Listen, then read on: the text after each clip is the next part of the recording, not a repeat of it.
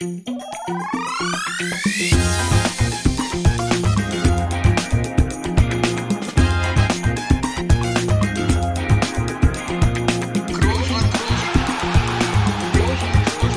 man nicht leicht heben, über den drüber, rüber, weg, rüber, weg. Einfach mal luppen.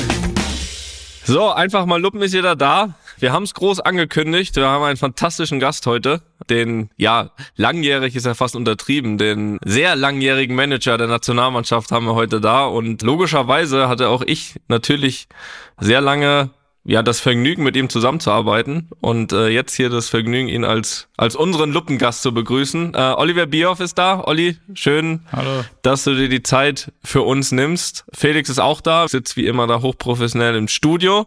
Olli ist zu Hause und ja, Olli, um mal direkt einzusteigen, es war ja nach deinem Rücktritt vom DFB war es ja wirklich eine lange Zeit ruhig um dich. Das kann man ja sagen. Ne? Wir hatten hier und da mal so ein bisschen äh, lose Mhm. Kontakt, aber es war, glaube ich, auch bewusst ganz ruhig. Was hast du denn in der Zeit Schönes gemacht? Also erstmal danke, schön, dass ich da sein kann. Und ja, also ihr habt ja auch relativ früh gefragt, ob ich mal mit euch in den Podcast einsteige. Und dann habe ich dich ja gebeten, gesagt, du, ich möchte jetzt erstmal ein bisschen Abstand haben, weil das eine gab war, ich hatte nicht mehr viel zu sagen. Also ich habe gesagt, wenn ich rausgehe, möchte ich eigentlich eine neue Geschichte erzählen, will irgendwie auch nach vorne schauen. Und das zweite war eben genau, wenn du nach hinten schaust, das kommt natürlich äh, mal irgendwann und das macht man, habe ich jetzt ja schon teilweise auch gemacht, aber ihr wisst beide, Ja, wie Schlagzeilen gemacht werden, was da rausgerissen wird und dann liest jeder eigentlich nur Nachkarten oder irgendwas Schlechtes raus und dazu war die Zeit einfach zu schön und, und, und zu lang, dass ich gesagt habe, das will ich nicht, dass, dass es passiert. Ihr wisst, äh, ich bin Familienmensch, habe mich auch mal gefreut, dass ähm, Absolut. dass da mal einfach jetzt ein bisschen Ruhe und Zeit war, Dinge zu machen. Ich habe mich natürlich erstmal mehr um die Familie gekümmert, was aber einfach super ist, dass du mal am alltäglichen Leben irgendwie teilhaben kannst und äh, natürlich auch in die Pflicht genommen wirst. Das ist äh, dann auch so, wenn äh, als Profi, Toni, du bist wahrscheinlich noch äh, in der Schonfrist, äh, wo man sagt, der muss dann übermorgen stark spielen. Aber ähm, ich weiß, du machst immer auch viel mit der Familie, mit den Kindern. Äh, Ja, es wird schon und gesagt, trotzdem- mittlerweile ist doch erst morgen das Spiel. So. Was willst du denn? Äh, ich habe viele so Zeit genutzt, mal auch mit Eltern, Schwester, Freunden mehr Zeit zu haben. Und dann habe ich wirklich, hat mir jeder geraten, ähm, hör dir alles an, für viele Gespräche, mach dir ein Bild, was irgendwie möglich ist. Und das ist gut, weil du dann irgendwie im Laufe der Gespräche weißt du dann auch so ein bisschen, hey, das taugt mir oder das andere liegt mir nicht so oder das möchte ich auch nicht machen. Wir müssen gezwungenermaßen trotzdem heute auch ein bisschen zurückblicken, weil ihr habt ja wirklich, Toni und du, auch sehr viel Zeit und auch erfolgreiche Zeit zusammen verbracht. Da wollen wir dann schon noch mal ein bisschen näher drauf eingehen. Aber wir wollen noch mal kurz erstmal zur Aktualität kommen. Du bist, und die Meldung kam, glaube ich, letzte Woche, wenn ich mich recht erinnere, äh, in einem neuen Job. Und äh, der ist nicht im Fußball. Du bist jetzt Teil der New England Patriots NFL-Team, für diejenigen, die wenigen, die es nicht wissen. Wie kam es dazu und äh, wie sieht deine Rolle da jetzt genau aus? Ja, und jetzt vor kurzen Tagen kam auch noch raus, dass ich eben mich noch an meinem Multifamily Office beteilige. Also Toni kennt mich ja ein bisschen. Ich mache Dinge nicht einfach so aus der Laune heraus. Äh, ich habe das natürlich für mich ein bisschen, also für mich analysiert, auch mich selber analysiert und äh, habe dann einfach gesagt, ist Vereinsmanagement ein Thema, neue Verbandsmanagement. Es gab da mal so eine lockere Anfrage, ob, ob ich mir was vorstellen könnte. Dann habe ich eigentlich gesagt, nee, jetzt habe ich schon nach 35 Jahren im Vereins- oder Verbandsleben als Profi und als Manager Lust, was Neues zu machen, auch ein bisschen freier zu arbeiten, weil das weiß man einfach im Verein bist du natürlich oder im Fußball bist du fremdbestimmt, äh, ohne Wochenenden und was auch immer. Und ich hatte schon Bock, noch so ein bisschen weiter zu denken. Und habe mich immer für amerikanischen Sport interessiert, habe mich immer für, sagen wir mal, die Vorgehensweise interessiert. Ich war schon während meiner aktiven Zeit drüben. Ich war am Anfang, bei, wo ich beim DFB angefangen habe, war ich dann mal drüben bei Coach K. Das war so ein bekannter College-Basketballtrainer. Ich finde diese positive Herangehensweise immer ganz gut. Der Coach ist sehr wichtig, viel auf Persönlichkeitsentwicklung und das Business finde ich natürlich auch interessant, egal in welcher Sportart, ob jetzt im, im Football, im Basketball, auch im Fußball, machen die das echt smart. Dann bin ich halt über, über die Kontakte auch an die Patriots gekommen und es ist das dritt- oder viertgrößte Franchise der Welt, sieben Milliarden wert machen es mhm. echt gut, haben den größten Fanclub irgendwie in Deutschland, also das zweitgrößte, zweitwichtigste Land für die. Und dann habe ich gesagt, wenn ich da helfen kann, was ihr dann hier in dieser Region macht, bin ich gern dabei. Aber ich selber kann natürlich auch ein bisschen über den Tellerrand hinausschauen. Die haben auch eine Fußballmannschaft, die Revolutions, und spielen auch im Stadion, das mhm. dann auch ein WM-Stadion wird. Also da gibt es viele Verknüpfungspunkte, die man dann auch Richtung WM 26 nutzen kann. Aber ist es dann so, dass du ausschließlich von, von Deutschland aus arbeitest oder bist du auch teilweise vor Ort dann? Äh, teilweise vor Ort, aber es ist eben, es geht ja eigentlich um die Deutschlandregion. Mhm. Die brauchen mich jetzt nicht für den amerikanischen Markt und ich denke mal, ich werde mal so alle zwei Monate rübergehen. Das ist auch keine Festanstellung, das ist einfach ein Beraterjob. Mhm. Da sieht man dann je nach Aufwand und Bedürfnis, wie viel man macht. Und vieles kann man eben, so wie wir jetzt, virtuell machen, digital.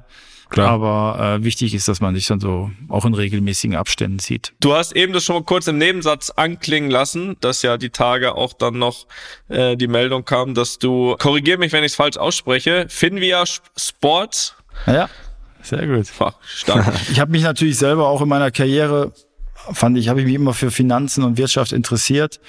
Und ich habe immer, ich habe so am Karriereende habe ich mal auch meine Bank gefragt, was, wie viel Geld habe ich denn da und was, was bedeutet das denn für mein Leben? Und mhm. ich glaube, dass das für viele wichtig ist, dass sie sich auf den Fußball konzentrieren können, aber dann auch Bescheid wissen, wie es finanziell bei ihnen aussieht und auch für die Zeit danach, wenn du aufhörst, gibt dir eine gewisse finanzielle Freiheit oder Sicherheit, auch, sagen wir mal, das Gefühl, dass du den nächsten Weg in Ruhe angehen kannst und nicht direkt so unter, unter Druck bist. Also das fand ich immer interessant und diese, also Finvia hat da, äh, kommt aus dem Family Office, sind viele Leute, die alle vorher bei anderen Family Offices gearbeitet haben und die mhm. gesagt haben, wir können es eigentlich smarter machen, schneller auf einer, auf einer digitalen Plattform. Mhm. Und diesen Gedanken, dass Spieler schon während ihrer Karriere das Ganze strategisch und äh, geordnet angehen mit einem ständigen Überblick, weil du hast täglich auf mhm. deinem iPad hast du deine Übersicht, was du hast. Also du, du lernst auch so ein bisschen spielerisch, dich damit zu beschäftigen und einen Überblick zu haben. Du kriegst ein Verhältnis dazu. Und wir sind halt auch total neutral. Also uns ist es eigentlich egal, wo du anlegst. Letztendlich wollen wir nur, dass das Vermögen wächst oder dass es eben gut angelegt ist. Das ist das eine. Und der andere Bereich, den wir daraus machen, ist halt Investitionen in den Sport zu, äh, zu schaffen. Ähm, und es gibt halt mehr und mehr Menschen, die halt sehen, dass der Sport wirklich zum Geschäft geworden ist. Mhm. Also wir werden jetzt nicht in dem Sinne nicht selber investieren, sondern Möglichkeiten unseren Kunden bieten, eben auch intelligent in den Sport zu investieren. Mhm. Toni, hast du einen Überblick, was bei dir noch übrig ist auf dem Konto? Ja, hast du jetzt mich gefragt? Weniger, oder? Nee, Toni, Toni, Toni. Ähm, ja, schon. Äh, ja, schon ziemlich, ziemlich, ja, doch. Ist noch was über. Würde ich sagen.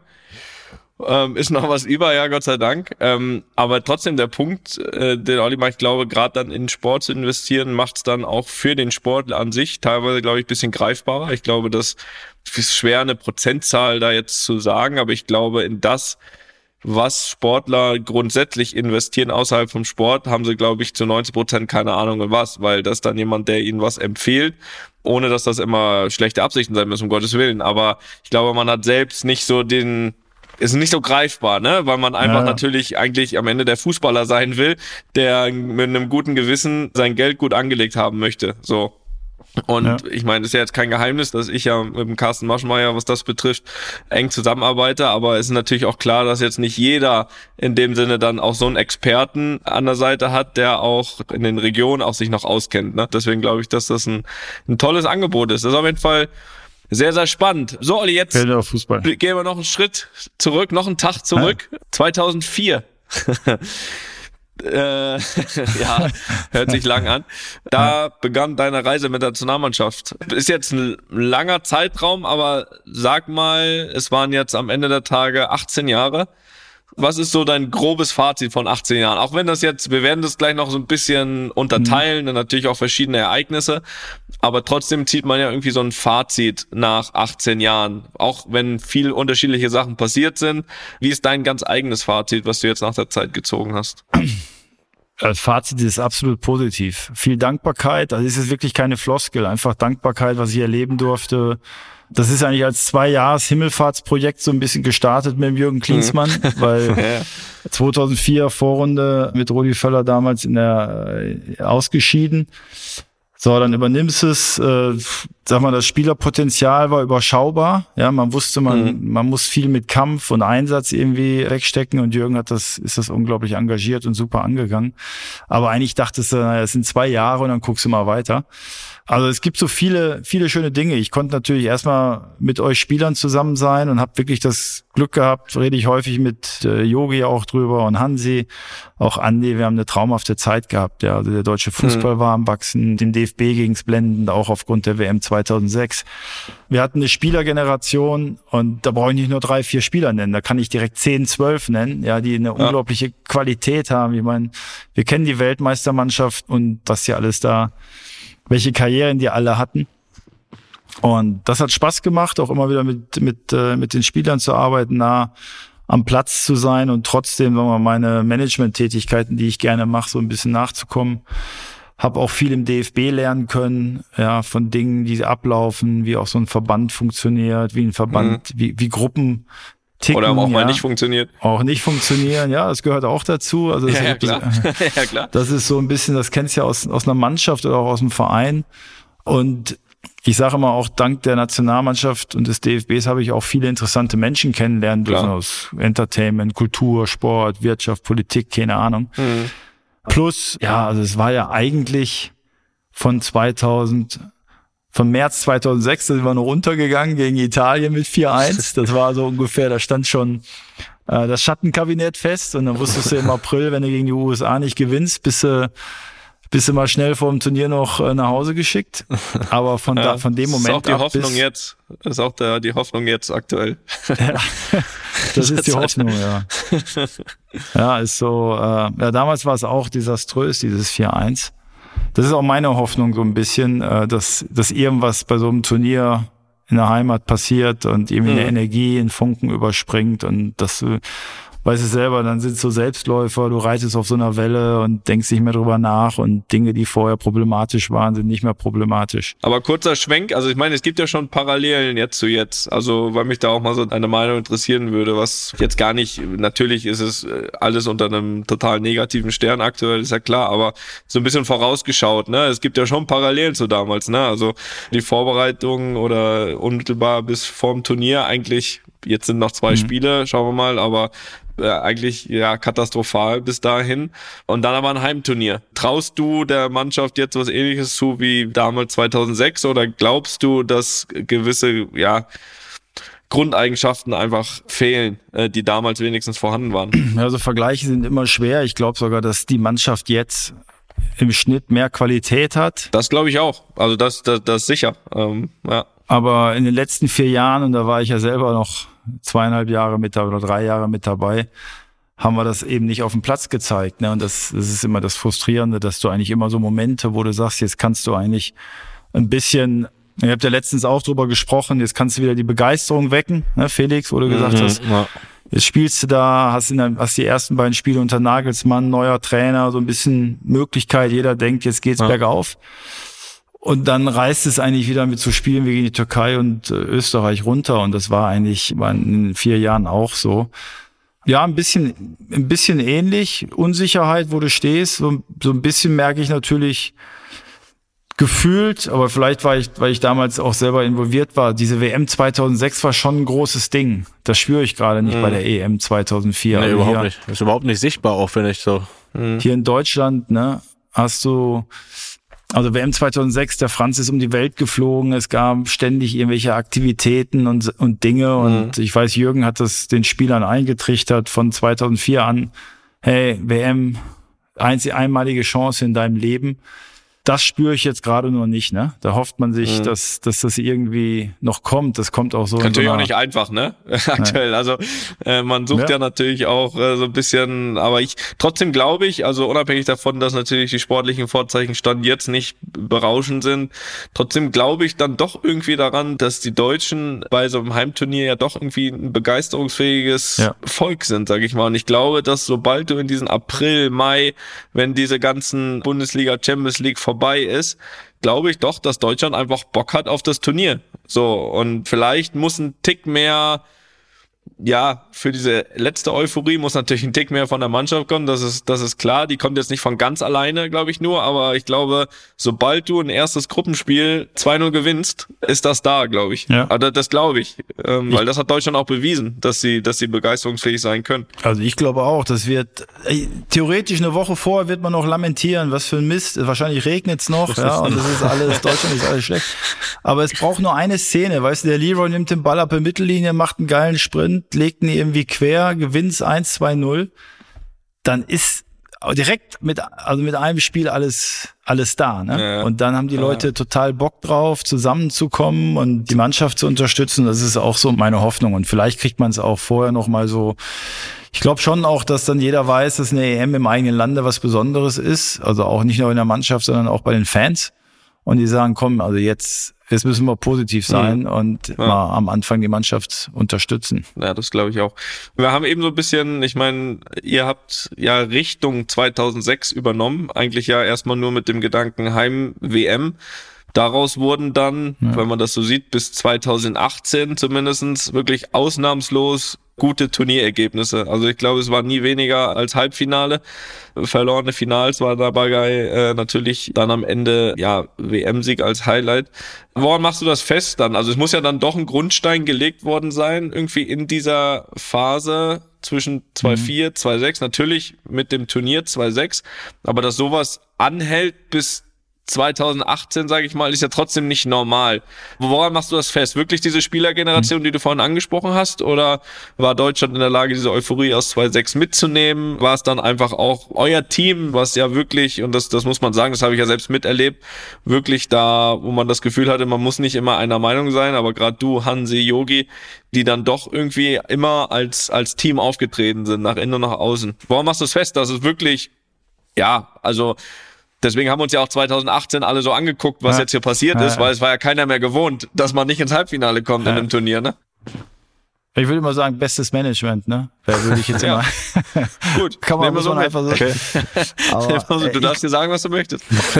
ohne gute Spieler, ohne Qualität der Spieler ist es sau schwer. Also ich würde mal sagen, das Wichtigste war natürlich die Qualität der Spieler, aber Erstmal bin ich dankbar, dass du 2018 sagst, weil es geht mir tierisch auf den Senkel. Irgendeiner hat es mal gesagt, seit 2014 ist da nichts mehr passiert.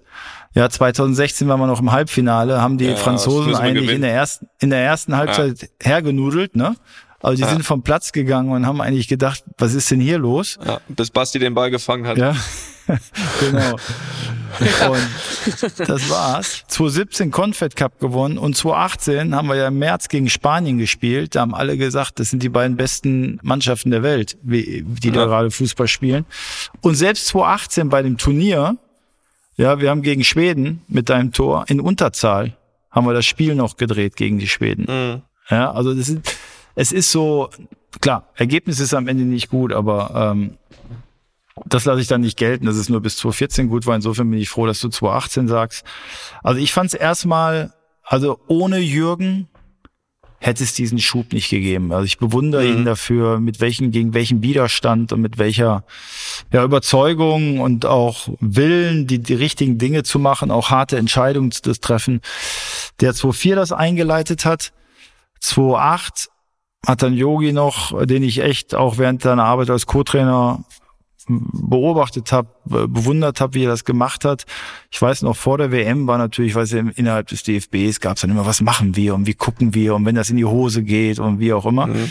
Und ich habe gesagt, hey, denk dran, Yogi ist ein guter Trainer, ist top. Der hat mit als Vereinstrainer auch schon in, in der Türkei mit VfB Stuttgart, mit Österreich auch Erfolge gefeiert, weil der immer so schnell mhm. als Co-Trainer galt.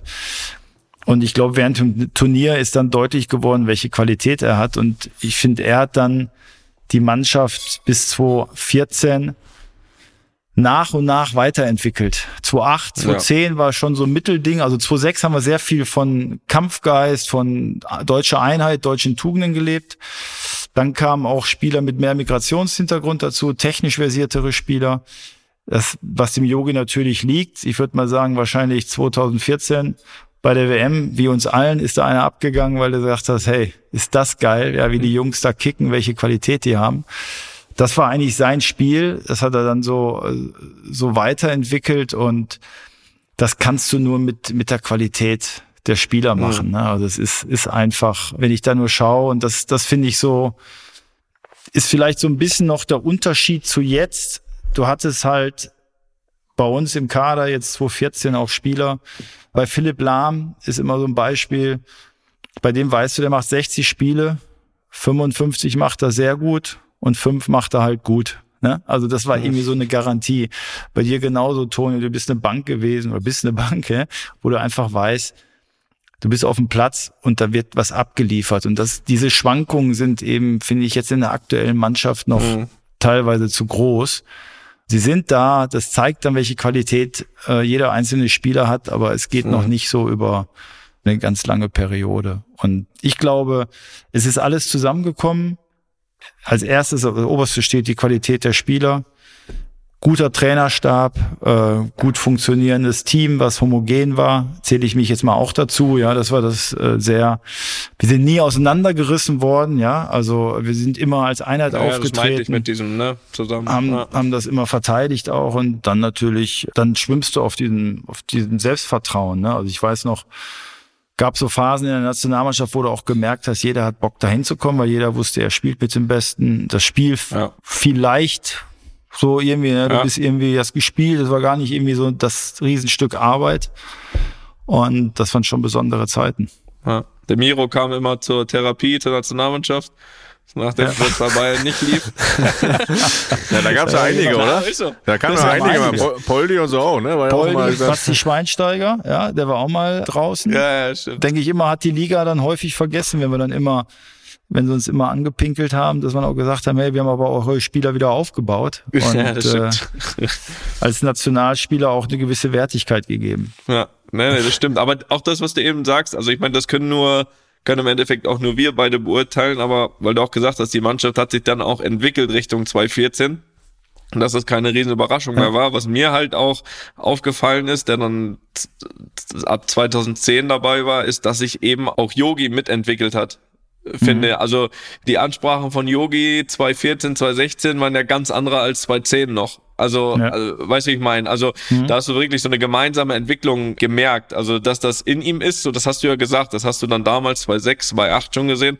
Aber wenn ich so die Ansprachen in der Art und Weise, die Überzeugung auch inhaltlich, sehe von 2010, äh, Vergleich dann 2014, 2016, finde ich, da stand noch mal ein ganz anderer Bundestrainer von dir. Ja. Und finde, das ist, war so schön zu sehen, so eine gemeinsame Entwicklung. Und so wie du richtig sagst, es war eine Periode, die, die super Spaß gemacht hat. Ja, ich fand so irgendwie, also von außen auch, weil du gerade 2010 sagst, 2010 gegen die Spanier, es war eng. Und irgendwie hast du trotzdem, hm. du hast ja auch noch eine schöne Chance gehabt, ne? Also ja, die einzigste. Aus, aus, ja, genau. jetzt, jetzt musst du Vollspann nehmen, nicht mit der Seite. Ich glaube, mit der Kann Seite hast du den so ein bisschen aus der Luft, Luft genommen. Ne? Aber äh, da waren wir trotzdem, sagst du, sie hatten vielleicht so einen Tick voraus. Und das hatte ich zum Beispiel beim Finale gegen Argentinien, obwohl es auch total eng war, habe mhm. ich irgendwie gedacht, irgendwie haben wir einen kleinen Tick mehr. Und das hat sich wirklich dahin entwickelt. Und da ja. hast du natürlich immer wieder ein eine gute Konstellation in der Mannschaft gehabt und halt auch Topspieler, die nachgerückt sind. Ich höre euch gerne zu, wie ihr auch so positiv in Erinnerung schwelgt. Das, das sei ich auch gegönnt. Äh, trotzdem kamen ja dann noch irgendwo diese negativen Zeiten. Da muss ich auch mal ein bisschen reingrätschen. Jetzt ist es dann so, dass, dass man da auch ja so nach so, so bist du halt. Ja, ja, muss ja machen. Ne? Aber was hast du? Ich habe jetzt nicht verstanden. Kannst du äh, das nochmal wiederholen? Ich muss ja ein bisschen negativ auch werden. Ne? Jetzt wie, wie bitte? ähm, ihr seid habt ihr auch gesagt, 2016 noch im Halbfinale gewesen, was ja auch verdient gewesen wäre ins Finale. Das haben wir jetzt haben wir auch äh, durchgekaut, aber konnte man trotzdem auch nach dem WM-Sieg dann irgendwo schon so eine ja, Abwärtsentwicklung kennen, die vielleicht auch menschlich ist, wenn man so ein großes Ziel erreicht hat, dass man da irgendwo sagt, diese gemeinsame Entwicklung hat vielleicht auch schon so ein bisschen ja ihre Abwärtsbewegung erreicht, so dass das äh, 2018 dann vielleicht auch irgendwo erklärbar war dahingehend? Ähm, ja und nein, also ja, äh, also es ist ja irgendwie eine Geschichte so, ne? 1990 Weltmeister, wenn du hörst, 94 war die Mannschaft viel besser bestückt, die Spieler aus dem Osten noch dabei.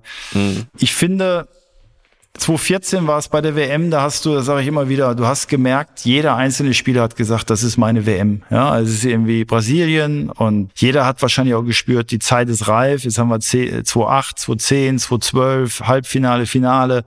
Wir sind soweit, ne? Du spürst es ja. Ich weiß nicht, merkst du so, es ist was drin. 2016 fing es schon an, ja, und ich sage mal, in Brasilien sind wir, weil wir immer dieses blöde Quartier, wenn ich dann immer diese ganzen Medienberichte lese, oh, das Quartier und da war eine Dreiviertelstunde Fahrt, ja, also in Brasilien, und Toni wird sich gut erinnern, da musstest du erstmal eine Stunde mit dem Bus vom mit dem Flughafen an diesen komischen Fluss fahren, ja, an die Mangroven, dann bist du mit dem Boot nochmal gefahren, ja. Und in 2016 bei der EM in Frankreich war schon eine Dreiviertelstunde Busfahrt viel. Und das sind so kleine Zeichen, wo du mhm. merkst, vielleicht wir sind wir Weltmeister, müssen wir jetzt wirklich noch mal so ein bisschen durch das ganz harte Brot gehen? Mhm. Müsste doch auch einfacher gehen. Und das sind manchmal nur ein, zwei Prozent und das summiert sich bei so einer Mannschaft. Ne? Also ich habe da nicht gespürt, dass einer nicht äh, sich vorbereitet hat, dass einer nicht gekämpft hat, was auch immer. Aber wahrscheinlich so minimal Ding fehlt, ja. Das kannst du immer noch mit Qualität und Erfahrung und Abgeklärtheit, kannst du das natürlich runterspielen, aber manchmal fehlt es dir dann und fällt dir vor die Füße. Und das war vielleicht 2018 dann auch noch mal so ein Moment und dann kriegst du irgendwie diese Kurve wieder nicht. Und leider Gottes zeigt sich das immer wieder auch in der Fußballgeschichte, nicht nur bei uns, dass das, dass das halt so ist. Hm. Ich habe mich das auch häufig gefragt, was hättest du anders gemacht müssen, weil ich, ich schon das Gefühl hatte, da war nie jetzt Dankbarkeit dabei, irgendwelche Spieler zu nominieren bei den Trainern, sondern es war einfach wirklich die Überzeugung, das sind meine besten Spieler, die haben die Qualität, ja, mhm. und äh, aber wahrscheinlich. Aber auch, auch die beste Gruppe, ne? Also ich finde ja. zum Beispiel, ich glaube nicht, dass Yogi 2014 die, weiß ich wie viel wir da waren, aber die besten Spieler äh, nominiert hat. Nee. Aber jeder kannte seine Rolle. Das ist ganz ja. wichtig, finde ich. Also da war es für einen Kevin Großkreuz, für einen, äh, weiß nicht, wie man noch nennen kann. Da war das klar, der, der reißt sich den Arsch auf im Training, ja. der weiß, wenn es gut läuft, kriegt er ein paar Minuten, da reißt er sich ja, den Arsch auf in diesen ja. paar Minuten und wenn nicht, ist es auch okay. So, weißt du? Und das ist mhm. ja immer dann so dieses, glaube ich, was auch aktuell so ein bisschen Thema ist, ne? Wie kriegt den noch rein, wie kriegt den noch rein, sondern irgendwie das Beste zu finden, dass jeder weiß nicht, so ein Oberwort kann man so ein bisschen Unterordnung ja. oder Klarheit, ne? Wer, ja. wo und wann. So. Und sobald das für jeden okay ist, kriegen wir vielleicht eine Mannschaft hin. So. Und ich finde, das war 2014. Du sagst das ja eben richtig. Der Aufwand war wahrscheinlich 2014 noch deutlich höher. Aber der Unterschied war, in den 20 Minuten, in der wir auf dieser Fähre da noch waren, nachts um drei, da wurde gesungen. 20 Minuten. Ja. Nach irgendwelcher Musik. Da weißt, hat immer jemand anders genau, gesungen. Ja. Das, war, das war so. War weißt super, du? Und es hat keinen gestört. Also keinen gestört. So, und das war dann schon ein Unterschied zum Beispiel zu 2018, wo ja schon mal zumindestens das Klima ein ganz anderes war. Wir haben immer, keiner hat trotzdem damit es kommen sehen, dass wir da raus, aus, also ich zum Beispiel nicht. Ich nicht, weil, ich gesagt habe, mit unserer Qualität kommen wir immer ins Viertelfinale. Ab dann ist es immer Nuancen und da kann sowas vielleicht entscheiden, wie so ein allgemeines Klima, was auch immer. Aber dass Deutschland in der Vorrunde ausscheidet, wie gesagt, das war in meinen Augen gar nicht mehr denkbar. Und trotzdem war ein Unterschied zu merken, wie zum Beispiel zu 2014, dass ein ganz anderes Klima in der Gruppe war. Ja, gebe ich dir voll recht. Ich meine, 2014 war wirklich am Ende, brauchst du manchmal bei so einem Turnier nur 14 oder 15 Spieler. Ja, es fällt dann genau. auch für einen Trainer leichter. Ich fand auch 2012, wenn es zu viele Spieler gibt, die für sich eigentlich in Anspruch nehmen können, spielen zu wollen, dann ist es schwer, ne? Weil dann hast du immer ständig drei, vier ehrlich Unzufriedene, weil die natürlich sagen, ey, ich müsste eigentlich auch spielen. Aber wenn der Unterschied größer ist, ja, und jemand sich mit dieser Rolle, mhm. sagen wir mal, auch einordnet und sagt, hey, ich bin hier für die Mannschaft da und genau, ich habe die Rolle, die du beschrieben hast, finde ich, finde ich absolut. Also es hat hat alles gepasst. Ja. Jetzt seid ihr wieder angekommen bei 2014. Ich habe, wollte ja, ja schön bei 2018 reingrätschen. Weißt du, wir kommen immer, du stellst eine negative Frage und dann kommen wir aufs Positive. Ja, aber so, ich, dann mach weiter. Ich versuche nochmal. Jetzt gehe ich mal Richtung 2021. so. ne, da hat man dann zumindest die Gruppe überstanden. Äh, trotzdem war es dann ja auch das letzte Turnier von Yogi, wo dann die Ära zu Ende gegangen ist. Ja, von dir auch, Toni, ich weiß. Äh, du hast ja auch, ne, auch schon längst vergessen wieder. Ne? Toni Jedenfalls, mal, ich weiß noch, sorry, ich weiß noch 2018, nach kannst du dich noch dran erinnern, wo wir im Hotel ja, waren und wir beide saßen ja, da und ich habe hab schon die ganze Zeit gespürt, Toni, es, es ist so, meine Rationalität und ich weiß, wie er denkt und was an die Familie war übrigens stark. Also war stark von dir. Ja. Hat mich sonst nie noch, also bis dahin noch nie jemand drauf angesprochen. Ich meine, ich war 28. Das war stark von dir, ja. muss ich sagen. Ja, ich kenne dich ja. Also ein bisschen, also so, so gut kenne ich dich jetzt auch nicht, aber man hat, man merkt es natürlich, dass du da sehr, sehr klar bist. Und dann dachte ich, ey, Mist, der hat jetzt so viel schon gewonnen und erlebt. Ja, der wird doch, äh, der wird jetzt auch, und ich weiß, was, was deine Familie für dich bedeutet. Es ist immer, war immer super schön, wenn die, wir mochten es eh immer, wenn die Familien da sind und wenn deine Kinder da waren, war total äh, super mit Jesse und äh, da habe ich das schon geahnt, aber war gut, dass du es dir nochmal überlegt hast, auch wenn es nicht, nicht so viel geändert hat. Ja. Na doch schon, also ja. ich sag mal so, es war ist schon im Nachhinein war es auch richtig. Ja. Was mir natürlich ein bisschen dazwischen gekommen ist, ist Corona, das noch ein Jahr länger gedauert hat, das Turnier. da war dann plötzlich nicht 220, sondern 221. Aber grundsätzlich schon richtig. Also es war schon meine Idee, nach 2018 aufzuhören, aber natürlich irgendwie nicht nach einer Gruppenphase. Und dann nehme ich dann doch eher das irgendwie in Wembley gegen England. Ja.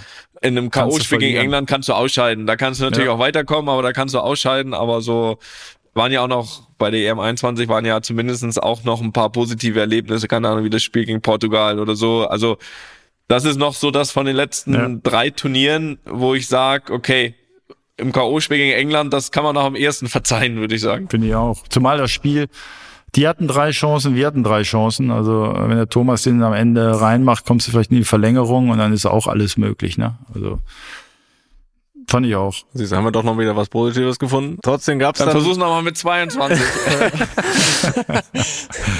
äh, nee, da warst du ja dann nicht mehr dabei. Da wird's schwer. Da wird's jetzt wirklich schwer, so langsam. Trotzdem gab's da ja einen Trainerwechsel. Also Yogis Zeit war dann äh, vorbei. Es äh, wurde dann Hansi Flick Trainer, was ja auch, Olli, dein Wunschkandidat war. Mhm. Viele Stimmen gab's dann auch so, es braucht jetzt dann mal eine deutliche Veränderung. Hansi war ja schon jahrelang dann auch Co-Trainer, auch jetzt nicht mehr bei dem bei der EM dann, aber ähm, trotzdem vor jahrelang. Wie würdest du das heute bewerten? Würdest du wieder so machen, oder? Also ich meine, im Endeffekt war er ja, ja sehr erfolgreich dann als Vereinstrainer. Also es gab ja viele Argumente, die dafür gesprochen haben. Ja, es war also ich würde es heute immer noch machen und Hansi war äh, war ja die Top-Lösung. Also wenn man sich dann doch vorstellt, erstmal war war es natürlich angenehmer, dass Yogi vorher verkündet hatte, dass er aufhört, hm. weil die Verbundenheit natürlich da ist, auch wenn man dann nüchtern profimäßig vorgehen muss. Aber man konnte sich auch frühzeitig damit beschäftigen, wenn man sich dann auf dem Trainermarkt umgeschaut hat und was Hansi da mit Bayern geleistet hat und dem, was er auch im DFB, wie er den DFB kannte, welche, was er da auch hinterlassen hatte, auch bei den Mitarbeitern. Das war alles, alles top. Also super Lösung. Ich hätte mir auch jetzt nie jetzt nie gedacht, dass das so ausgeht, wie es ausgeht. Also mhm. ist eigentlich für mich ich habe das letztens im Interview gesagt, diese Fassungslosigkeit über diese letzten vier Jahre, sowohl mit Yogi, der auch eine Top-Arbeit gemacht hat, das ist eigentlich, der hat ja auch Kritik bekommen und dann sind natürlich Spiele dumm gelaufen. Aber wenn ich, wenn ich die Ansprachen gehört habe oder wenn ich auch die Diskussionen der Trainer gehört habe, dann war das alles durchdacht und klar und irgendwie haben wir es nicht hinbekommen. Hm. Und Hansi war damals sicherlich jemand auch mit dem Erfolg, die er bei den Bayern hatte, dass da einfach schon eine Aufbruchstimmung entstehen konnte. Ja, das war irgendwie lag das ja auf der Hand. Ne? Ich meine, du hast ja immer Kritiker. Das finde ich auch gerade bei, bei dem Trainerthema immer Quatsch, wenn ein Trainer neu kommt, das immer schon im Vorhinein zu bewerten, äh, dass das falsch oder richtig ist. Das kann man eh dann immer nachher erst. Aber wir wissen ja, dass wir dann. Und man muss ja auch fairerweise jetzt auch aktuell sagen. Ne? Ich meine, wir hatten ja gerade wieder einen Trainerwechsel ja. und ich glaube nicht, dass die Stimmung jetzt aktuell gerade besser ist. Also das ist ist natürlich immer ein bisschen einfacher im Nachhinein zu sagen. Und jetzt haben wir ja schon eher noch mal einen größeren Schritt gehabt, ne, als von Yogi zu Hansi. Jetzt von Hansi zu Julian ist es ja ein, ein größerer Cut, sage ich mal, ne, als vorher. Und auch da ist es ja jetzt erstmal so, wie es jetzt aktuell ist. Und auch das ist mhm. viel zu früh natürlich zu bewerten, aber das hat jetzt aber auch nicht, äh, ähnlich wie es bei auch bei Hansi, bei Hansi war es ja zumindest am Anfang so, der hat äh, natürlich dann die Quali, diese, diese Must-Win-Spiele, die er dann am Anfang auch alle gewonnen hat. Und da war ja eine gewisse Euphorie da.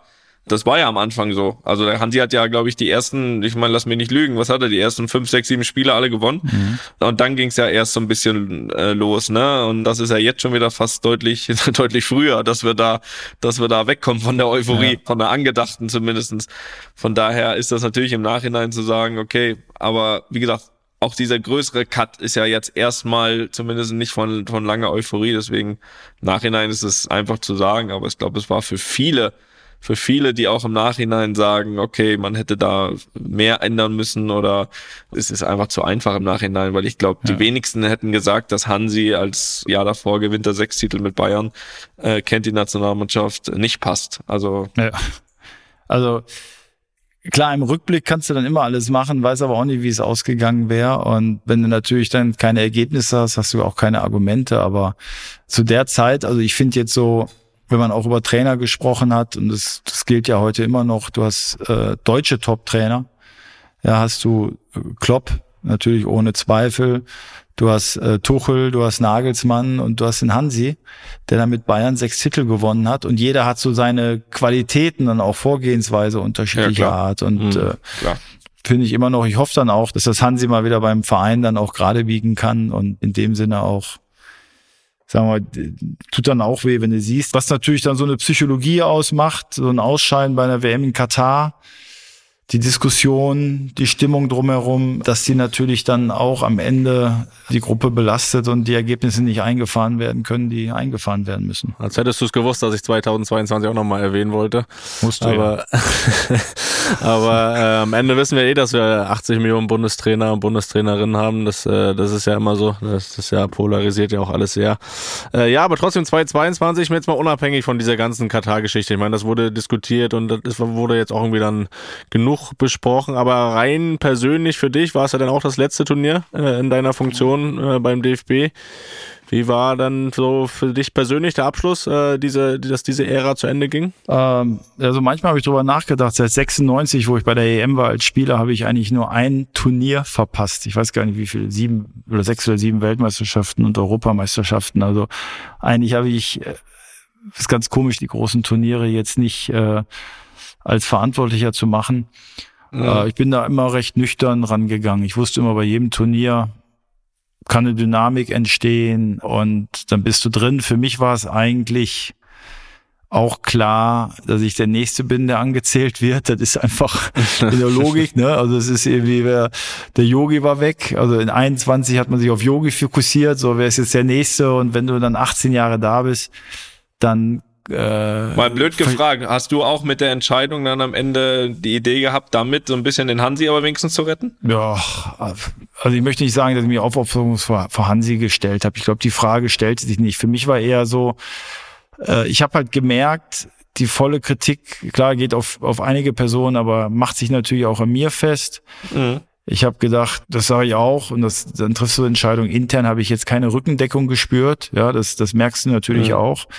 Und dann habe ich gedacht, was kannst du jetzt hier noch bewegen? Also ich hatte schon, wo ich eine starke Position habe, habe ich kämpfen müssen und immer wieder Dinge vorantreiben müssen und gegen Widerstände angehen müssen. Aber wenn du dann noch schwach bist, dann musst du einfach Dinge akzeptieren und Dinge machen, die du einfach nicht machen möchtest. Und mhm das wirkt dann auch so wie du hängst an so einem Stuhl und irgendwie hatte ich auch das Gefühl, es braucht vielleicht, ich muss auch weg, damit dann was Neues mhm. dahin kommen kann. Also das habe ich, hatte ich auch selbst 2018 mit dem Yogi mal diskutiert, bin dann mhm. auch immer so ein bisschen am Kämpfen. Und äh, ich meine, bei Bayern hat man jetzt auch nicht diskutiert, ob Hönes oder Rummenigge weg sollen, obwohl die auch 20 Jahre beim Verein waren. Ja. Aber ich hatte schon das Gefühl, dass die Leute so ein bisschen leid geworden sind und dass man natürlich was Neues sehen will. Das, ich habe immer gesagt, überhaupt nicht persönlich. Das ist einfach ja. so. Und das ist dann manchmal auch für ein System gut ist. Deswegen finde ich diese amerikanische Regelung da mit acht Jahre Präsident gar nicht so schlecht dass du dann einfach kommt drauf auch, an. Ja, kommt auf den, kommt immer auf den nächsten an. Gewesen, aber. kommt auf den nächsten an. Aber ja, genau, das stimmt. Ja, aber ich habe also das, das passte alles nicht mehr. Ich habe gesagt, das ist jetzt gut. Ich, und ich habe das vorher. Ich weiß nicht, ob du das auch mal gehabt hast, Toni, Felix, du hast es ja vielleicht schon gehabt, so, wo du merkst irgendwie, das Buch geht zu Ende, ne? Also mhm. es ist irgendwie. Hattest du das aber schon vor dem Turnier? Also nach dem Motto, unabhängig eigentlich vom Ergebnis, äh, kann das eine Option sein für dich? Ja. Und das, ja. das weißt du, wenn du das so innerlich, und manchmal denke ich mir, wenn du so einen Gedanken hast, muss es, es ist schon schlecht, aber. Ja, naja, kommt drauf an. Einige motiviert es dann natürlich auch nochmal, ja, nochmal alles rauszuholen.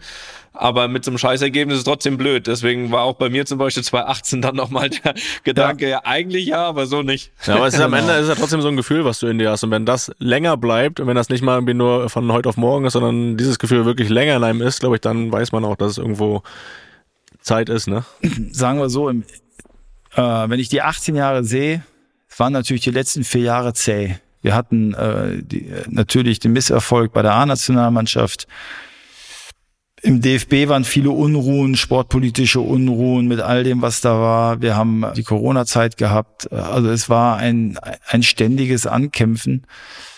Ich war fest davon überzeugt, dass wir die Vorrunde schaffen. Ja? Und ich war auch fest davon mhm. überzeugt, dass da wirklich einiges drin ist.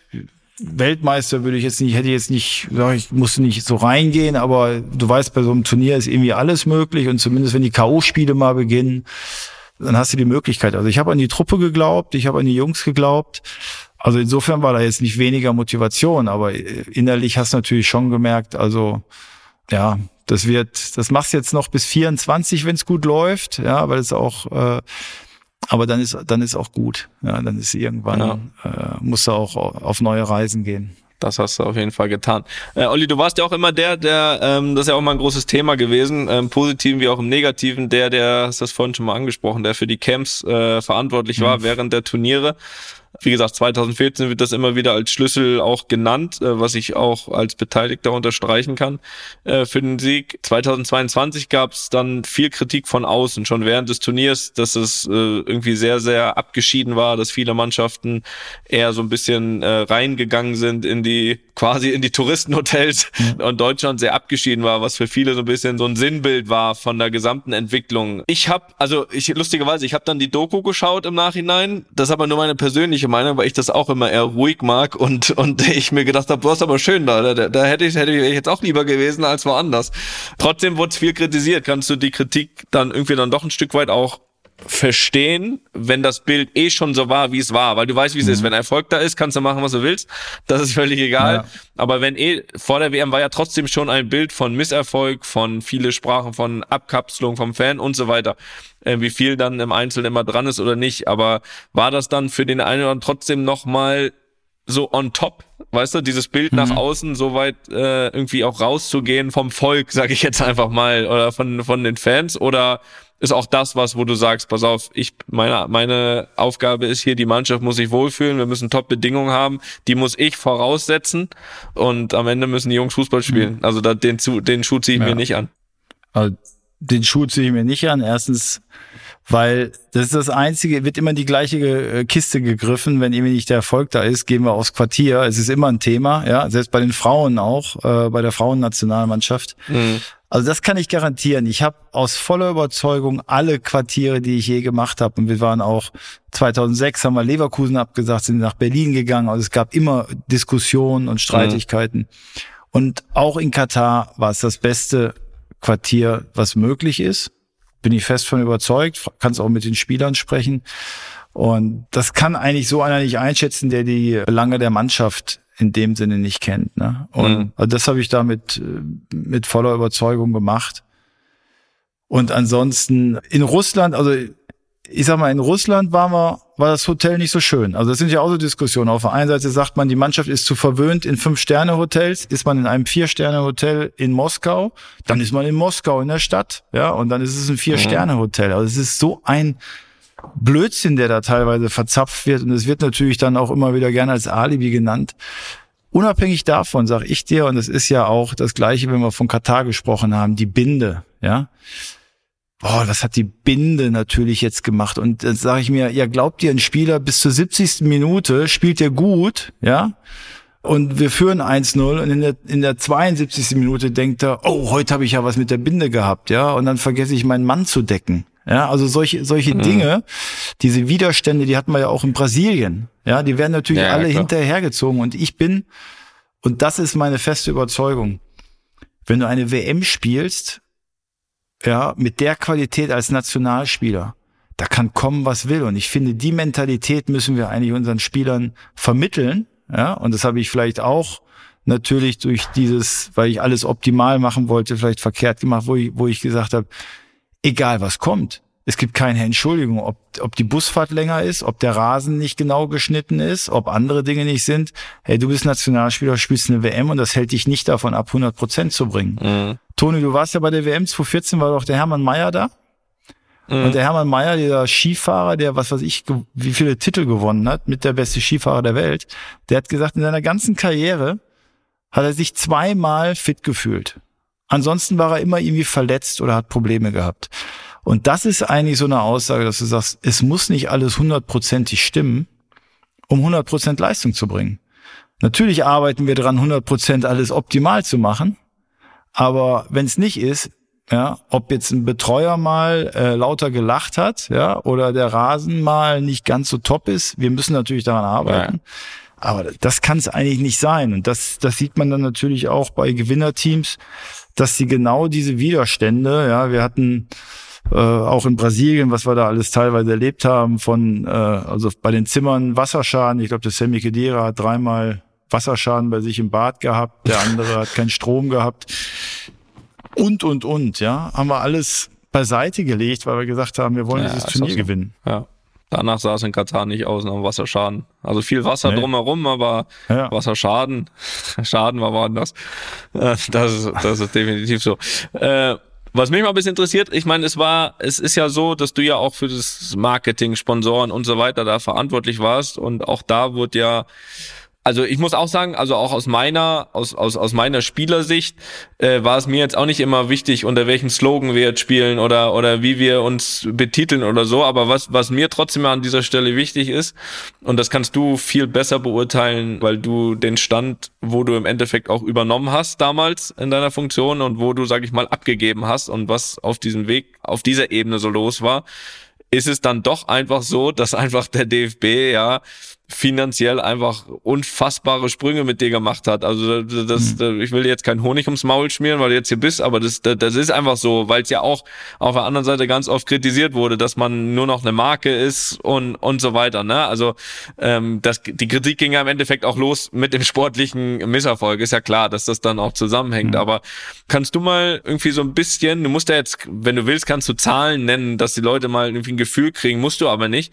Vielleicht kannst du das anders ausdrücken so ein Stand, wie ging es zum DFB finanziell? Mhm. Wie war der ausgestattet mit ja, Sponsoren und so weiter, wo du jetzt übernommen hast und jetzt sage ich mal so in so einer so einer Hochzeit, muss jetzt nicht 2018 sein, ob das 2014 oder 2016, sondern aber das ist ja immer das, was viele dann nicht sehen, ne? Die sehen dann mhm. eher so, die Mannschaft ja. nennt sich jetzt so und so, das war mir auch nie so wichtig, muss ich auch zugeben, aber was man ja immer gemerkt hat, und auch wenn die Marketing-Tage von uns jetzt nicht immer den größten Spaß gemacht haben, ist es am Ende der Tage ja trotzdem so, dass wir am Ende da, oder dass der DFB dann, lass mich nicht lügen, einfach auch unter dir zum reichsten Verband der Welt geworden ist. Danke, ja. Äh, ich frage mich, es schreibt auch seit einem Jahr keiner, dass die Mannschaft jetzt spielt, weil sie nicht mehr die Mannschaft heißt, ne?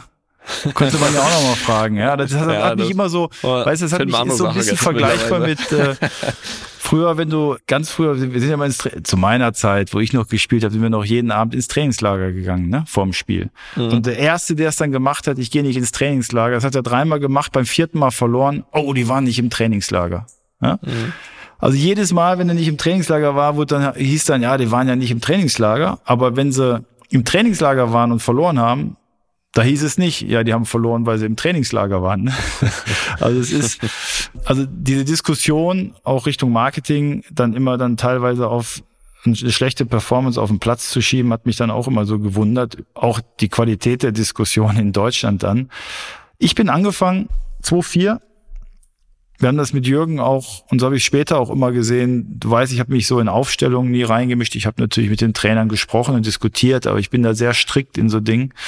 Und ich habe gesagt, okay, der Trainer will eine attraktive, gute Mannschaft spielen lassen. Ich habe gesagt, mein Ziel ist, und das war 2004, hieß es eigentlich nur noch diese scheiß Millionäre, habe ich gesagt, mhm. ich möchte, dass bei der WM 2006, egal wie die Mannschaft gewinnt oder verliert, dass die Nation hinter diesen Jungs steht ne? und sagt, ey, das sind unsere Jungs. Und das ist so ein bisschen, ich habe das gar nicht strategisch so äh, wie so ein Marketingstratege ausbaldowert, sondern das war eher mhm. so Intuition, wo ich gesagt habe, hey, wir müssen erstmal diese grauen Trainingsjacken wegtun. Wir müssen ein bisschen jünger auftreten. Wir müssen in die Stadt gehen, damit wir unter die Menschen kommen. Wir müssen die Dynamik ausstrahlen. Und äh, also und da habe ich alles so drumherum gebaut. Und dann drumherum natürlich dann auch angefangen, Weißt du so, wir hatten dann Brian Adams hat uns fotografiert, irgendwelche anderen Stars waren mal da. Also es war natürlich ein bisschen Show, aber eigentlich ging es darum, dass ich die Mannschaft auch als ich habe die wichtigste, bin ich weiterhin von überzeugt, die wichtigste Mannschaft Deutschlands, ja? Hm. Fußballmannschaft mhm. zumindest äh, machen. Und ich habe auch immer, es hat natürlich immer die Vereinsoberen geärgert, gerade bei Bayern München, wenn ich gesagt habe, wie wichtig wir sind. Aber überleg mal, wenn du Erinnerungen an Spieler hast, dann bleiben dir von einer langen Karriere vielleicht vier, fünf Bilder übrig. Im ersten Augenblick, ne? Wenn du so einen normalen Fan jetzt, kein Toni Groß Hardcore-Fan, ja, aber mhm. wahrscheinlich bleiben so vier, fünf Bilder übrig. Und ich würde mal sagen, von den vier oder fünf Bildern sind zumindest drei oder vier im Trikot der Nationalmannschaft. Noch nicht mal im Vereinstrikot. Mhm. Ja? Also Franz mhm. Beckenbauer sehen wir 74 oder wir sehen ihn mit der Armbinde. Uwe Seele, äh, wie er aus Wembley rausgeht. Der Kopf, äh, das Kopfballtor, ja.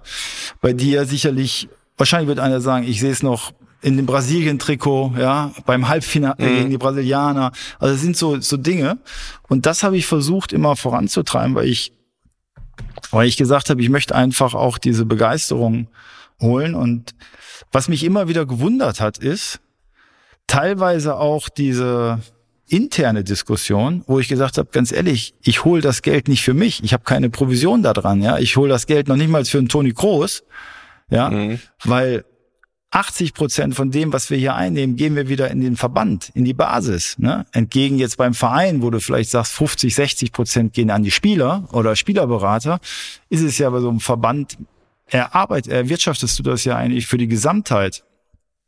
So, und das, so bin ich es halt dann angegangen und ja, also ein paar Sachen sind mir dann auch manchmal in die Schuhe geschoben worden. Also für einen Mercedes-Benz-Slogan kann ich jetzt nichts. Der war dann auch so ungefähr meine Erfindung. Also ich war dann für alles verantwortlich. Es gab dann auch diese in Russland diese Zusammenkampagne. Das war auch nicht meine Kampagne. Das war eine DFB ähm.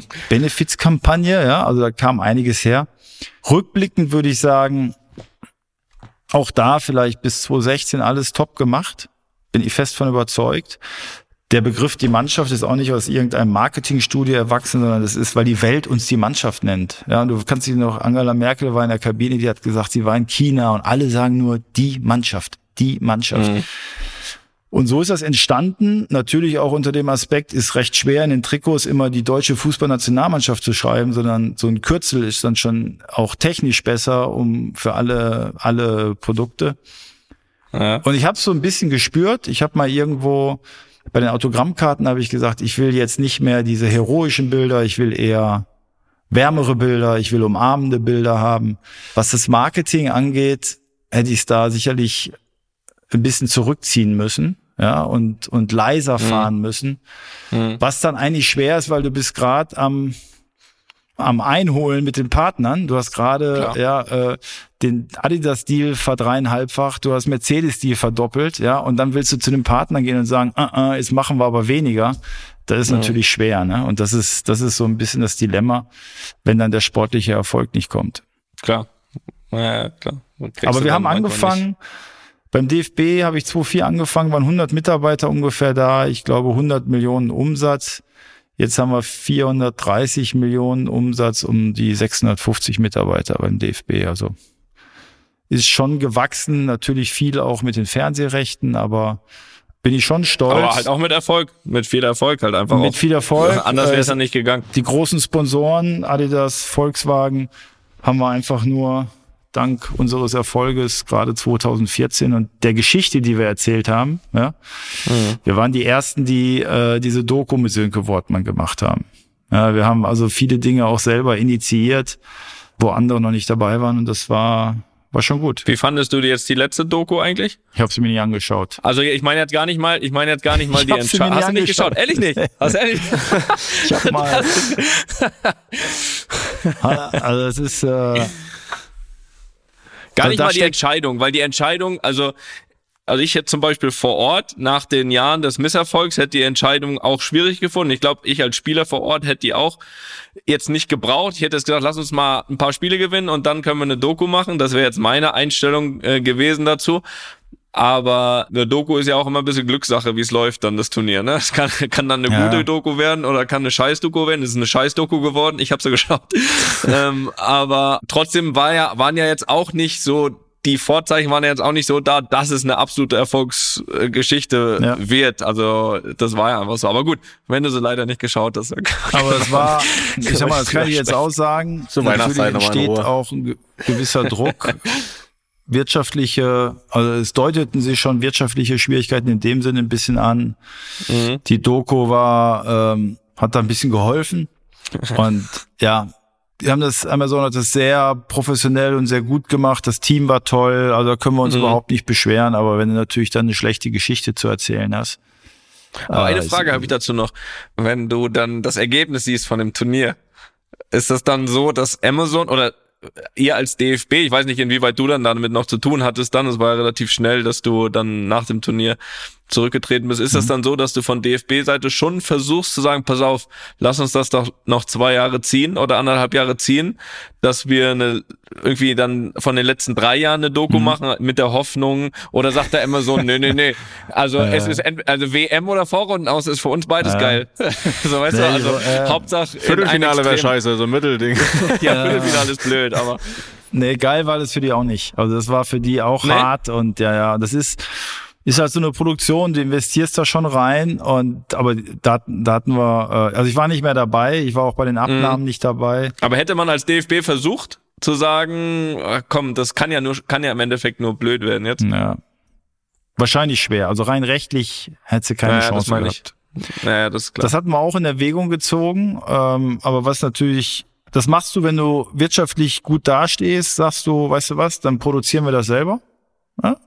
Wenn es mhm. nicht gut wird, schmeißen wir es in die Tonne. Und wenn es gut wird, können wir es gut verkaufen. Risiko sind halt die Produktionskosten, aber das Geld hatten wir nicht. Mhm. Noch zwei Fragen, dann haben wir noch äh, zwei, drei Hörerfragen und dann bist du uns auch los. Ja, ist schön. Freue mich mal. Sag mal, gib mir mal dein eigenes Empfinden über die Wahrnehmung deiner Person in Deutschland. Es gibt, nee, nee, pass auf. Äh, na, ich habe das Thema ja auch ab und zu mal ein bisschen gehabt, deswegen ja. kann ich da ja ein bisschen mitdrehen. Ist es für dich eher so, dass, also, dass es Höhen und Tiefen gibt, ist ja klar. Ist es für dich eher so, dass man in dich eher den sieht, der so Überschrift war ja oft so gesagt, Nationalmannschaft hat sich vom Fan entfernt, falsche Camps ausgesucht und der zweimal in Gruppen aus mit äh, äh verantwortet oder sieht man dich als den, der uns 96 zum EM-Titel geschossen hat, in ganz wichtiger Position 2014 Weltmeister geworden ist und den DFB zum reichsten Verband der Welt gemacht hat? Ja, äh, weder äh, sind ja Gegensätze, schwer, schwer, Extreme. Schwer, selber schwer einzuschätzen. Ich meine, ich glaube, ich habe vorher auch an dich gedacht und dachte ich, okay, beim Toni Finde ich auch beeindruckend. Ich glaube, wahrscheinlich kann man dich auch nicht mehr als Kind der Bundesliga bezeichnen, weil du schon zu lange Boah, weg bist. Will ich auch gar nicht bezeichnet werden. Ja, ja, aber es ist so, ist so ganz komisch, ne? Also ich habe immer gesagt, auf der einen Seite bist du im Ausland und dann findest du weniger statt. Ist also anders, wie wenn du jetzt zehn Jahre bei Dortmund oder bei Bayern ein Spieler bist, mhm. dann bist du anders bei den Fans irgendwie verankert. Finde ich schon.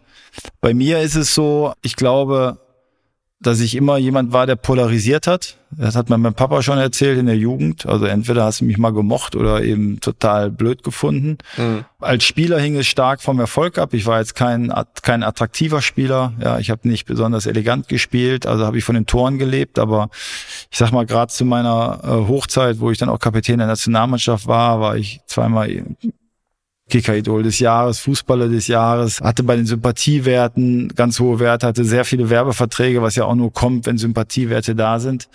Ich glaube, hast du übrigens Glück, da lassen wir dich, da lassen wir dich in Ruhe heute mit. Hast du Glück. Ja. Übrigens mit mit mit gewissen Werben. Ich glaube in der Zeit und das äh, das ist auch so. Ich glaube in den ersten zwei bis vier Jahren war es noch beim DF, bei, als Verantwortlicher da war ja so ein bisschen alles auf den, jo auf den Jürgen fokussiert, was auch immer kritisch mhm. war. Und ich war mal der Ausgleichende und äh, noch ein bisschen der Sunny Boy. Und es hat sich natürlich im Laufe der Jahre immer mehr, sagen wir mal, auch weil ich mich davor gestellt habe und natürlich auch viele Dinge angezogen habe, ist es dann auch ein bisschen kritischer geworden. Was ich immer gut fand, dass ich eigentlich nie beschimpft wurde. Das ist eigentlich echt für mich gut, weil ich werde nie der Uwe Seeler oder der Rudi, See, Rudi Völler oder wie auch immer sein. Also dieser, diese Nähe haben, das kann ich mich wahrscheinlich noch anstrengen, wie ich will. Aber ich glaube, dass, dass viele am Ende doch Respekt haben davor und wissen, was ich, was ich leiste. Gibt natürlich für viele, für die ich vielleicht auch ein gewisses Bild abgebe, mit dem sie wo sie den Fußball anders sehen. Ja, wenn wir immer, mhm. aber es wird auch zu leicht hergenommen. Ne? Also das heißt immer mhm. Kommerzialisierung. Ja, was heißt Kommerzialisierung? Ich, ich lache mich ja kaputt. Ich meine, die ganze Bundesliga ist kommerziell. Ja, also jeder Verein ist auch vollgetackert. Ja, und jeder Verein freut sich, wenn er irgendwo habe hab immer gesagt, wenn ich die Union Berlin-Fans bei Real Madrid sehe, ja, mit, mit ihrem Sponsor auf der Trikot in der Champions League, kommerzielleres gibt es ja nicht und die freuen sich. Ne? Da weiß ich einfach, die, wie die Mechanismen sind und da habe ich das manchmal fast auch als Kompliment genommen, dass ich zumindest für was stehe ne? und mhm. meine Meinung habe und irgendwo eine Position beziehe. Die muss nicht jemandem gefallen, aber die habe ich zumindest. Und so würde ich das sehen. Und wie gesagt, ich merke eigentlich im Umgang mit den Menschen, vielleicht sind sie ja manchmal, wenn sie dann direkt vor dir stehen, anders, ne? Ja, sowieso. Äh, dass wenn du, das gehört ja zum Fußball auch dazu, die Emotionen. Finde ich, das gehört ja auch, dass einer mal über dich schimpft und dich irgendwo und sagt, was für ein Shit und was macht der und diese ganzen Diskussionen. Ich habe das immer so gesehen, das eine ist ist die Welt des Schauspiels oder des Fußballs, ja, das ist die eine Welt und da, da ist halt dieses Theater und da ist auch Stammtisch. Mhm. Wichtig ist für mich dann in der anderen Welt mit Freunden, mit Familie, dass es da wieder eine gewisse Normalität hat. Aber ich glaube, allgemein zusammengefasst, glaube ich, dass schon eine gewisse Dankbarkeit auch angebracht ist, auch von der Öffentlichkeit. Naja, auch jetzt vor der ja EM es oft so ist, auch wenn es ja, auch wenn es ja meistens so ist, ich meine, das andere ist ja der Idealfall. Meistens enden ja auch Sachen mal mit einem Negativerlebnis. Das ist ja einfach so. Ist ja äh, auch selten ja. der Fall, dass man dann immer direkt mit dem WM-Titel abtritt. Das ist einfach so. Das ist dann oftmals auch der letzte Eindruck. Aber wenn man sich ein bisschen Mühe macht, äh, was über auch äh, Jahrzehnte passiert ist, glaube dann kriegt man das schon zusammen. Ja. Du hast dich jetzt ja erstmal ein bisschen neu aufgestellt. Dir ist sicher nicht langweilig, aber trotzdem, also ich würde das mal so jetzt sage ich mal, die vergangene Stunde, sogar ein bisschen länger als eine Stunde interpretieren, dass trotzdem nicht komplett ausgeschlossen ist, dass wir dich im Fußball nochmal sehen. Ja. War keine Frage, war eine Aussage. Also war eine Aussage, ja. ja so Ausrufe, ähm, Fragezeichen, ja. beides dahinter. Ich meine, das, das habe ich auch, äh, auch wo das jetzt da mit den Patriots rauskam. Natürlich ist Fußball die Nummer eins bei mir, ne? Und natürlich verfolge ich das eng. Kann auch schwer einschätzen, ist schon klasse, ja, an der Kabine zu sein, äh, an diesen diese Ergebnisorientiertheit alle drei Tage oder alle, bei uns war es natürlich bei der Nationalmannschaft ein bisschen länger auseinander, aber auch bei so einem Turnier. Also ich, ich weiß nicht, wie du es immer gesehen hast, ich habe es immer genossen, diesen Druck, diese, ja, ja. diese Anspannung, dieses so, du weißt, das Land guckt zu. Ja, würde ich jetzt nicht ganz ausschließen, aber ich habe jetzt mal neben dem, was ich einfach mal was anderes machen wollte, so ein bisschen auch gespürt, dass ich noch wahrscheinlich auch noch nicht frisch genug bin äh, in gewissen Dingen, um jetzt voll in diese Mühle auch wieder einzusteigen. Das äh, war auf jeden Fall schon mal sehr aufschlussreich und interessant. Jetzt haben wir noch äh, zwei Fragen von unseren Hörern. Wir hatten deutlich mehrere, aber wir wollen ja natürlich auch den Rahmen sprengen und du hast da schon sehr viel beantwortet. Deswegen starte ich mal direkt mit einer, die kommt von einem Kollegen aus der Schweiz. Der Name ist schwer auszusprechen, deswegen sage ich mal Grüße nach Winterthur. Äh, ja, das ist richtig. Bezüglich Herrn Bierhoff habe ich die Frage, wie es für ihn ist, heute beispielsweise in Mailand zu sein. Kann er beim Dom gemütlich Kaffee trinken oder wird er heute noch so oft erkannt, dass dies nicht möglich ist? Allgemein, wie ist seine Verbindung heutzutage zu den italienischen Fans? Äh, ja, es wird weniger, das merkt man natürlich schon, das merke ich auch in Deutschland, äh, dass natürlich auch die Generation, die mich jetzt seit zehn Jahren, äh, auch gerade in Italien nicht mehr so aktiv gesehen hat oder 15 Jahren, dass sie das nicht so häufig kennen, aber Italien ist halt egal, ob Milan-Fan, ob Inter-Fan, ob Juve-Fan. Sie kennen dich natürlich, sind unglaublich herzig. Äh, ich weiß nicht, wie das in Spanien ist. Ich denke wahrscheinlich auch als Real Madrid-Spieler brauchst du nicht durch die Stadt gehen. Ja. Da hast du. nee. Nee, nee tun wir doch eh nicht. Nee? nee, geht nicht. Geht nicht, ne? Geht ja. nicht. Nee, also geht Mailand ist da schon, schon lebenswert gewesen. Ich glaube, Rom ist, Rom und Neapel ist natürlich weitaus heißer. Also ist schon gut und äh, ich habe zuletzt auch noch häufiger zu Paolo Maldini Kontakt gehabt, der auch eine tolle Zeit da, äh, auch eine tolle Karriere jetzt die letzten vier, fünf Jahre gehabt hat und wir über Fußball diskutieren. Also der Kontakt auch zu Shevchenko und mein mhm. paar, paar Udine-Spielern ist auch noch da. Also ist schon immer noch gut, aber ich bin da eigentlich jetzt zu selten, um das immer auszutesten. Ja, das, das glaube ich. Aber bist du gar nicht mehr so oft, ne? Aber nee, es war schon insgesamt war es eine Top-Zeit, oder? Also Ach, ähm, Traum. das glaube ich. Also ich, ja. ich bin 91 nach Italien. Äh, das war kurz nach, also ein Jahr nach WM. Mein erstes Spiel gegen Van Basten Gullit Reikert. Äh, ich glaube, in 90 Minuten neun Ballkontakte. aber, aber nur 1-0 verloren. Wir haben also da hinten drin gestanden. Und äh, es war halt paradiesisch, weil die Weltstars waren alle in Italien, alle Stadien voll, äh, eine Begeisterung, gutes Essen, nette Menschen, schönes Wetter. Also ich würde mal sagen, alles richtig gemacht. Das glaube ich. So, zweite Frage. Ich habe eben gesagt, wir können nicht mit einem Thema in Ruhe lassen. Äh, das nehme ich jetzt nochmal zurück.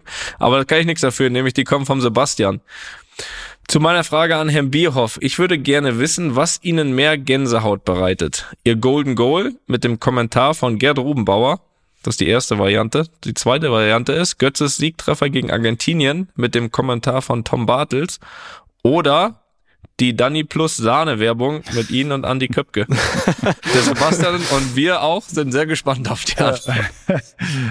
Also das letzte kann ich ausschließen.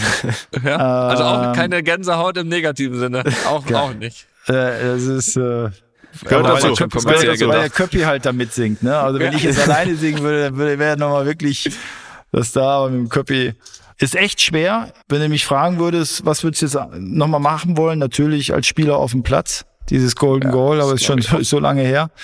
Und ähm, fast kriege ich da ein bisschen mehr Gänsehaut beim Tor von Mario, weil weil du als Manager auch diesen ganzen Weg noch intensiver miterlebt hast. Ich finde so als Spieler, mhm. ja, dann trainierst du, dann spielst du, du hast natürlich dein Ziel, aber so bist so ein bisschen auf dich mit dir beschäftigt. Mhm. Und als Manager, ich habe das Ding halt vor Augen gesehen, ne? Und irgendwie siehst du dann und freust dich darüber, wie wie sich so eine Mannschaft entwickelt. Also würde ich das Tor von Mario nennen. Das ist stark. Hm. Ich glaube, da werden nicht viele, wenn die selbst das Ding da reingehauen haben, dass sie da sagen würden, das war nicht das Allergrößte. Habe ich damals schon keine Gänsehaut gehabt, da wäre ich die heute. Aber Toni, ich muss trotzdem sagen, so die, die M-Sieg, wo, wo Olli das Golden Goal macht, das war auch mit unsere erste wirklich bewusste Begegnung mit der Nationalmannschaft damals als Kinder, ja. oder? Das stimmt, das stimmt. Also das haben Und wir dann irgendwie bewusst, bewusst wahrgenommen, ja. Und das wolltet war... ihr auch Dani Plusane? Ja, das sowieso. Das war ja, klar. Ja, das klar. Ja, das geht halt, da, weißt ja, wie es ist, was einmal im Internet ist, ne? Das kriegst du nicht mehr raus. Also das ist,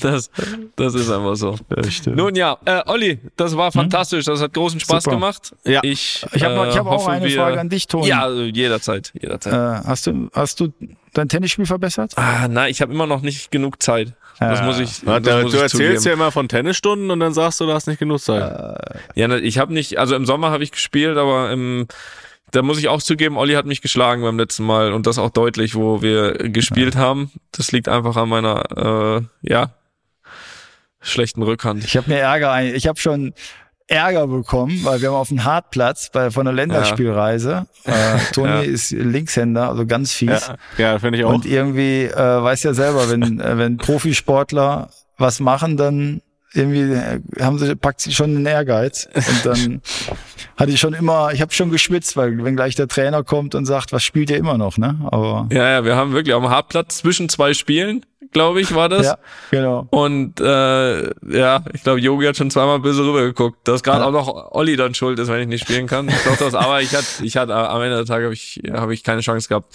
Äh, nee, also dann, wenn ich ein bisschen mehr Zeit habe, dann ja. werde ich dann werde ich mich nochmal melden bei dir. Die Zeit läuft für dich. Zeit, ja, ich weiß nicht, aber du kannst mehr trainieren. Du kannst mehr trainieren. Das stimmt, aber. Ja, Na, sehr gut. Olli, vielen ja, Dank. Super. Ne? Ich hoffe, dass wir uns bald mal wiedersehen. Danke. Und ähm, ja. ja. mach liebe Grüße zu Hause. Alles Gute für die Saison, auch für dich, Felix. Ne? Vielen Dank, Olli. Danke für deine läuft. Zeit. Danke. Ciao. Ciao. Einfach mal Lupen ist eine Studio Bummens Produktion mit freundlicher Unterstützung der Florida Entertainment. Neue Folgen gibt's immer mittwochs. Überall, wo es Podcasts gibt.